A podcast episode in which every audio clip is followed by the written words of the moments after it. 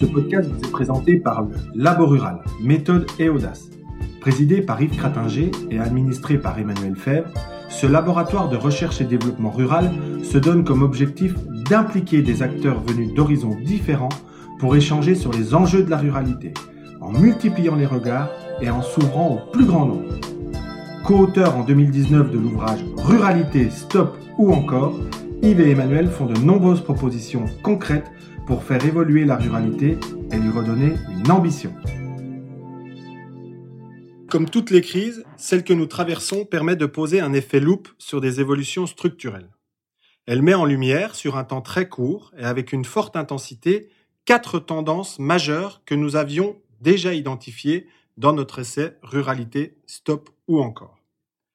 La première tendance est sans conteste la très délicate mise en œuvre dans les grandes villes de la distanciation physique, visant à contrecarrer la propagation du virus. Puisque quand on voit dans les différents témoignages que les citadins craignent les conséquences de vivre les uns sur les autres ou de voyager dans des transports en commun bondés, on peut s'interroger. A contrario, pour avoir vécu en direct le confinement à la campagne et l'avoir respecté, nous n'avons pas forcément le sentiment d'être coupés des autres, ni d'être ébranlés par une sensation de vide beaucoup plus marqué pour les habitants proches des grands boulevards urbains que ceux vivant à la campagne. Autrement dit, le confinement à la campagne est plus efficace et moins traumatisant. Fort logiquement a été constaté un exode brutal et massif des citadins qui ont véritablement fui, pour ceux qui le pouvaient, les villes et notamment Paris. Cette deuxième tendance de fond n'est pas anecdotique, d'abord par le nombre de gens concernés avec 1,2 million de personnes qui quittent Paris en moins d'une semaine, soit 17% de la population du Grand Paris. Des départements ruraux limitrophes comme Lyon ont gagné en cinq jours près de 10% de population. Au-delà des images de départ dans les gares ou sur les autoroutes ou des polémiques médiatiques nées sur l'île de Ré, ce sont surtout les raisons profondes qu'ils avancent qui sont imparables. Quand ils disent on ne veut pas être pris au piège chez nous, en ville, dans des appartements trop petits, et là où la maladie se propage plus facilement. Difficile alors, en attendant ces témoignages, de penser que vivre dans les métropoles est un réel choix personnel, familial et durable. Par ailleurs, la troisième tendance identifiée est la vitesse à laquelle notre société a fait évoluer sous la contrainte ses modes de travail, de consommation et plus largement de vie sociale en quelques jours. Et cela est sidérant. Prenons l'exemple du télétravail. Son explosion soudaine va accélérer sa généralisation pour les missions pouvant être réalisées à distance. Il offre des perspectives exceptionnelles pour les territoires ruraux. Certes, il conviendra d'avancer encore plus rapidement pour la desserte en fibre optique des zones rurales grâce aux efforts des collectivités locales notamment. Mais dans cinq ans maximum, on peut légitimement penser que nos amis urbains qui ont migré en quelques jours vers les territoires ruraux pourront y rester à vie et pas seulement le temps d'une crise sanitaire. Enfin, pour être chaque jour acteur de la gestion de crise au cœur du système d'action publique, comment ne pas souligner à nouveau la perte d'efficacité du fait d'organisations croisées, enchevêtrées entre l'État et les collectivités? Il ne se passe pas un jour sans qu'il soit nécessaire de se battre contre les injonctions paradoxales de Paris et leur application délicate et en décalage sur le terrain. Cette quatrième tendance de fond, identifiée déjà dans nos travaux antérieurs, n'est pas nouvelle mais on constate une nouvelle fois que l'État central ne fait pas confiance aux collectivités. La guerre des masques en est la parfaite illustration. Les collectivités ne vont quand même pas utiliser les masques qu'elles achètent pour carnaval. Elles sont responsables. La stratégie de santé publique doit venir de Paris, c'est indispensable. Mais la mise en œuvre doit être confiée sur la base d'un contrat moral devant les Français aux acteurs publics de terrain. À défaut, notre pays ne saura faire évoluer ses modèles. L'Allemagne semble de son côté avoir trouvé un équilibre plus efficace dans la gestion de crise avec son organisation fédérale qui confie les décisions opérationnelles aux acteurs de terrain. C'est d'autant plus vrai pour les départements ruraux qui sont de grands villages où de nombreuses initiatives locales viennent compléter les dispositifs sanitaires nationaux et ainsi participer, en ces temps difficiles, à la cohésion collective. Et cela, l'État central doit enfin le comprendre.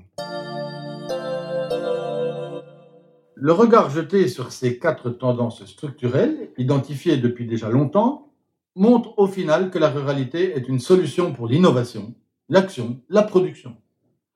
Elle est le socle de la cohésion nationale. On voit bien que cette ruralité est en pôle position pour accueillir, dans des conditions optimales, les relocalisations économiques. Celle que Pascal Lamy a appelée de ses voeux, avec des entreprises résilientes qui trouvent un équilibre entre profit financier, valorisation des salariés et gestion des risques, y compris s'ils sont politiques ou géostratégiques. Il en va de même pour l'indépendance et la sécurisation de nos productions alimentaires, en phase avec les aspirations sociétales et environnementales. C'est une occasion unique de renforcer les démarches rurales qui visent à structurer les circuits courts, à augmenter la plus-value locale, y compris au niveau marketing, bien loin de l'agribashing des plateaux télé, dénués de toute approche objective et pragmatique. Le chantier du numérique, déploiement de la fibre et usage, doit être une priorité de tout premier rang, chacun l'a bien ressenti. La même philosophie d'action et de changement peut aussi être mise en œuvre pour l'organisation pratique et efficace de la santé de proximité. Enfin, comment ne pas y voir une magnifique opportunité de refonder notre modèle de société plus en phase avec les préoccupations environnementales et climatiques? Lutter contre le réchauffement climatique, en particulier en s'appuyant sur la ruralité, pourrait s'avérer être un des leviers efficaces pour limiter l'émergence de ces épidémies. La ruralité y est prête. Elle porte en elle les prérequis essentiels à ce mouvement, de nombreuses aménités à valoriser, contact avec la nature, retour à l'essentiel, agilité et facilité d'action, si tant est que l'État se décide enfin à adapter ses règlements au contexte rural. Cette crise montre que notre pays est capable de changer très vite, quand il y est contraint, quand la vie des Français au sens premier du terme est en jeu. Qui aurait pu imaginer cela il y a deux mois? La ruralité semble cocher toutes les cases pour correspondre au nouveau modèle de société avisé. Ce qui est rendu possible aujourd'hui doit absolument être mobilisé alors que nous sortons de cette crise sanitaire, car la ruralité et les ruraux sont à bien des égards porteurs de solutions rapides et énergiques qui permettront de relever les défis de notre pays en totale harmonie avec nos amis urbains. Bien entendu, toute l'énergie du pays doit pour le moment être tournée en direction de la gestion de la crise et de l'organisation de la reprise de l'économie.